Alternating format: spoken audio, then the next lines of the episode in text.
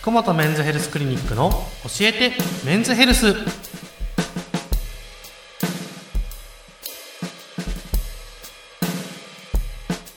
今夜も福本和彦先生とともにお送りいたします。よろしくお願いいたします。それでは本日の相談です、はい。55歳男性からの相談です、はい。最近性への欲求はあっても体が反応しなくなりました、うんこれは何か病気の前兆でしょうか、うん、切実ですね。そうですね、まあ、55歳って結構こういう症状を訴える方いますね、はい。まあズバリ言うと多分この方は勃起障害ということなんでしょうね、はい。性欲があっても、まあ、勃起しないとうん。いうところなので、まあ、このじゃあ勃起障害が何かの病気の前兆なのかとうん。いうところになってくると思います、はい。でこの中高年の男性がこの勃起しにくくなる原因っていうのは、はいまあ、やっぱり年齢的なところです、うんうんうん加齢に伴う動脈硬化というのが病気の原因ですね、動脈硬化症ってよく聞くあれ。そうですそうです。血管が硬くなるとはい。いう病気です、でこれ血管が硬くなるとはい。どうなるかというとやっぱり血流が低下するんです。はいはいはい。で各臓器への血流も低下しますが、はい。やはりペニスの海綿体というところの血流も低下して勃起しにくくなる。るほど、うん、なのでこの動脈硬化というのはすごく大事なんです。はい。でこの原因動脈硬化の原因っていうのは、はい。加齢だけではなく、うんうんうん。あの生活習慣病の高血圧糖尿病、高脂血症ですね、い。こういうところもこの動脈硬化を促進させるような原因なのでうん。やはりそういうところが出てくる年齢なんですよね中高年男性は。例えば糖尿病であれば、うんうんまあ、食事から体内に入った糖分を分解するインスリンというものが出なくなることで、血管の中に糖分が増えてしまうという病気ですよね。うんはい。でこれって症状がないんですけれども、はい血糖が高い状態がずっと続くとうん。血管を傷つけるんです、まあ、それがずっと続くと今度は心臓とか脳の血管を傷つけて心筋梗塞うん。そして脳梗塞の原因となる、まあ、だからあとは目のげ目の血管が詰まると、うん。まあ、目の網膜症といって目が見えにくくなったり、うん。えーあとは足の血管が詰まったりとかですね、結構そういうような病気が結構知られてるかもしれませんが、この病気の原因が実はペニスにも起こるよということです。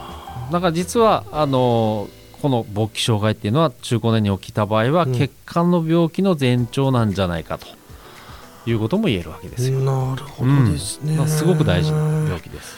じゃあもしこの方が血管の病気だったとして、うんうん血管の病気としての勃起障害、うんうんどのようなタイミングで症状が出てくるんですか？そうですね。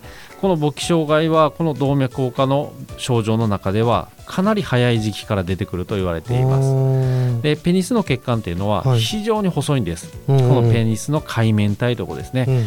人間の体の中でも非常に細い血管の集合体になってますので、うんうんうんもしこの動脈硬化のお病気が全身一律に来るとしたら、うん。やはり細い血管から症状出るのはまあ予想できるじゃないですか。うん。ということなのでやっぱり勃起障害が最初に来るということはまあ当然の結果かなと思います。うんうんうんで、えーとまあ、中高年の生活習慣から起こるこの勃起障害っていうのは、うんうんあの心筋梗塞や脳梗塞の、まあ、予兆にもなるよとうん。いうことになります。うん。これ実は世界中の論文で報告されてるんです。うん。ただあまりこういう性的な部分が絡むとあまり情報公開されないという。なるほど。いやそうですね、うん。動脈硬化はしてそのうん体の中に結構なうん。異変を起こすってことは知ってたけど、それがペニスにまでっていうのは私今回初めて知りました。そうですだから、まあ、こういう中高年の男性で勃起障害認めた時にはい。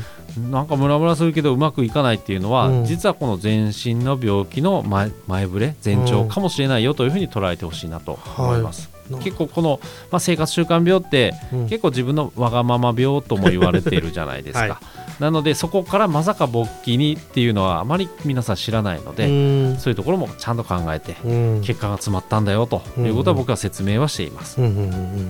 でまあ、この方の場合、まあ、あのまだ55歳ですので、うん。今後もまだまだ長くね人生楽しむというところでは性生活も応援したいと思いますので、はいもし使ってないのであれば、うん。ED 治療薬はい。早めにあの楽しむというところは大事です、うん。そういうところから健康を意識するということになりますので、そうですね。ぜひそういうところも楽しんでいただければいいかなと思います。はい。ありがとうございます、うん。ちなみに動脈硬化症になってしまった場合って、うん。簡単に治療できるんですか、えー、と動脈硬化のあのを可逆的に戻すというところはなかなかできないんですよ。できないんですね。できないんです。硬くなる前にやっぱ生活習慣病をちゃん生活習慣に原因があると言われてるので、まあそこを起こさないようにするということですね。そうですそうです。いやー今回の相談深かった。ありがとうございました。ありがとうございました。